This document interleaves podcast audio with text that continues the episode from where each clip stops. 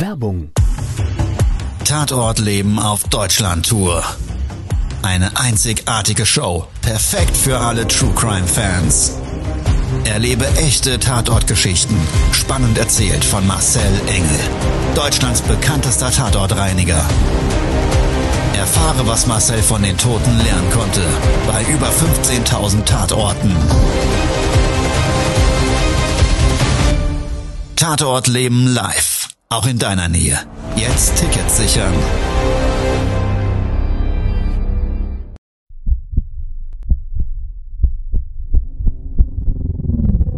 Todesursache.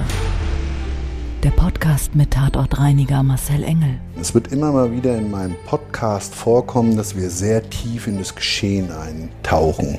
Ich werde offen darüber sprechen. Damit meine ich, dass Flüssigkeiten wie Blut als Element das kleinste Problem sein wird. Ich freue mich, wenn ich euch auf eine Gedankenreise entführen darf in meine Welt des Tatortreinigens. Todesursache. Der Podcast mit Marcel Engel. Hallo, hier ist wieder euer Marcel und ich freue mich, dass ihr dabei seid bei meinem Podcast Todesursache. In der heutigen Folge möchte ich euch von einem Thema erzählen, das mir sehr am Herzen liegt, weil es mich selber als Kind mal betroffen hat. Es geht um das Thema Mobbing und Mobbing ist ein No-Go. Wir hatten einen Auftrag in einer Wohnung einen versuchten suizidalen Tatort zu reinigen. Das heißt versucht, es war nicht erfolgreich. Die Auftraggeberin selber war die Mutter einer jungen Frau, einer Abiturientin. Und es war damals so, dass das Mädchen sich versucht hatte, im Badezimmer in der Abwesenheit ihrer Eltern mittags durch Öffnen der Pulsadern umzubringen. Todesursache. Der Podcast.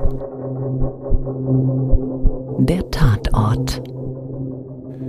Das Szenario war damals wirklich sehr umfangreich. Also das Mädchen hatte wohl in ihrem Suizidgedanken eine innere Unruhe und ist in der ganzen Wohnung rumgelaufen. Also es war wirklich überall irgendwo Blut zu finden, auf dem Boden, in der Küche, an den Küchenschränken und im Badezimmer sah es wirklich schlimm aus. Zu dem damaligen Zeitpunkt wusste ich noch nicht, dass das Mädchen diesen Vorfall überlebt hatte, dass sie ihren geplanten Selbstmord nicht erfolgreich vollzogen hatte. Die Reinigungsleistung, die hatte bis in den späten Abend gedauert, weil es wirklich sehr, sehr viel Blut war und es war auch schon ein bisschen eingetrocknet und abends kamen dann die Eltern nach Hause und äh, hatten ihre Tochter dabei. Und sie haben mir damals erzählt, dass sie also wirklich sehr froh sind, dass ihre Tochter das überlebt hat. Und während wir so über den Auftrag gesprochen haben und über die Schwierigkeiten und die Dinge, die wir entsorgen mussten, weil wir sie nicht reinigen konnten, hat sie mir gesagt, dass ihre Tochter ein Mobbingopfer war. Es lief mir damals wirklich so ein Schauer über den Rücken, weil ich in meiner Kindheit ja selber Erlebnisse hatte, die mich für mein Leben geprägt haben. Ich will jetzt nicht auf die Tränendrüse drücken, aber ich bin in einem sozialen Umfeld groß geworden. Meine Eltern, meine Oma, die haben mich geliebt, meine Eltern haben viel gearbeitet und es war damals so, dass ich in einem Sozialprojekt in einem Bereich Schwalbach groß geworden bin. Es wurde da die Limestadt gebaut, arm und reich zusammen. Und leider hatte diese Stadt zu dem Zeitpunkt, wo ich dort aufgewachsen bin, eine ja, Kriminalstatistik, die besagte, dass diese Stadt anhand der Einwohnerzahl Deutschlands kriminellste Stadt Nummer eins ist. Und ich selber habe anderthalb Jahre als Kind immer wieder mich massiven Mobbing-Attacken ausgesetzt gefühlt. Also ich wurde gequält, ich wurde getreten, ich wurde geschlagen. Ich war ein sehr schmächtiges und zartes Kind. Dementsprechend war ich anscheinend das prädestinierte Opfer. Ich hatte damals meinen Weg gefunden aus diesem Problem heraus. Ich habe mit niemandem darüber geredet, aber ich hatte das seltene Glück im Leben, irgendwas in mir zu finden, eine innere Stärke, die es ermöglicht hat, aus diesen Opferrolle herauszukommen. Und ich habe der Mutter das erzählt und im Zuge dieses dieses Erzählens ist die Tochter in Tränen ausgebrochen. Todesursache, der Podcast. Der Profiler.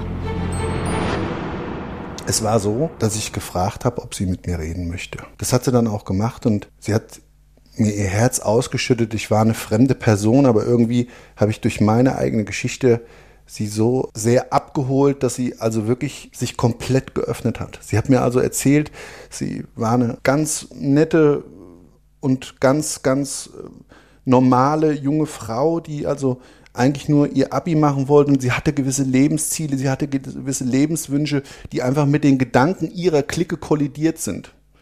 Sie wollte Juristin werden, andere anderen wollten leben und hatten irgendwie keinen richtigen Lebensplan und ich wollte jetzt nicht schulmeisterisch wirken, sagen, du hast die falschen Freunde ausgesucht oder so, aber irgendwo war es ein ganz intensives Gespräch. Wir haben versucht, so herauszufinden, wie sie denn in diese Opferrolle gefallen ist und was man hätte vielleicht tun können. Was hätte sie tun können oder tun müssen? Und ich habe ihr ja gesagt, du, weißt du, sich das Leben zu nehmen, ist ja keine Option. Du hast dein ganzes Leben vor dir und das Leben ist so schön und lass dir es doch nicht von anderen, von irgendwelchen Idioten, die ihre Sichtweise zu deinem Leben haben, vermiesen.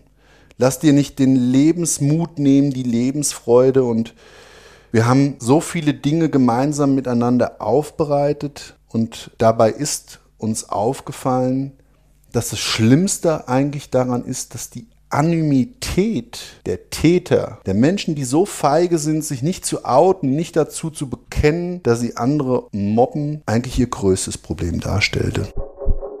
Der Täter.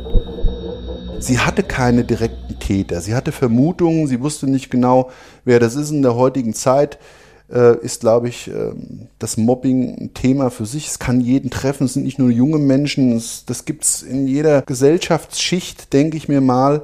Und es kann auch einen jeden Einzelnen treffen.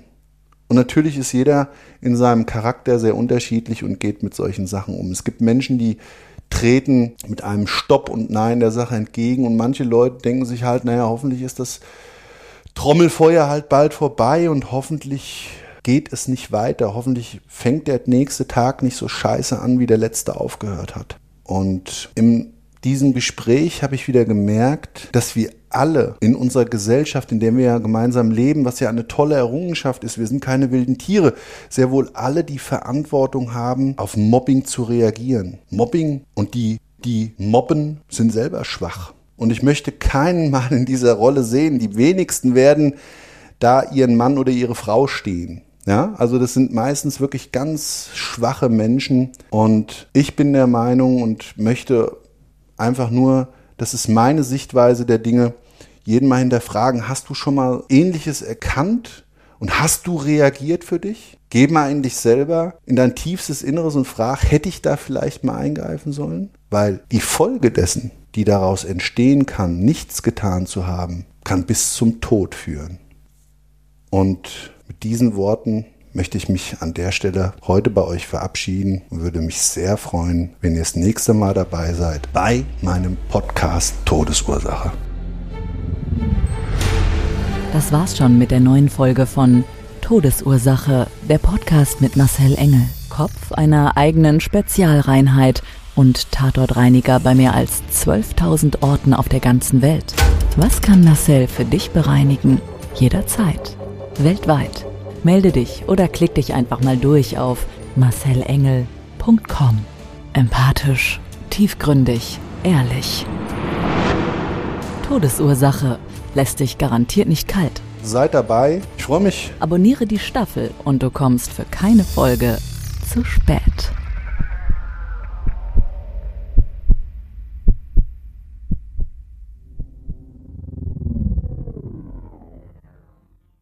Mobbing findet überall statt. In der Schule, am Arbeitsplatz, innerhalb der Familie und im Internet. Erfahren Sie in dem Kompaktbuch Ausgemobbt, wie Sie sich gegen Mobbing wehren und künftig vermeiden, zum Mobbingopfer zu werden.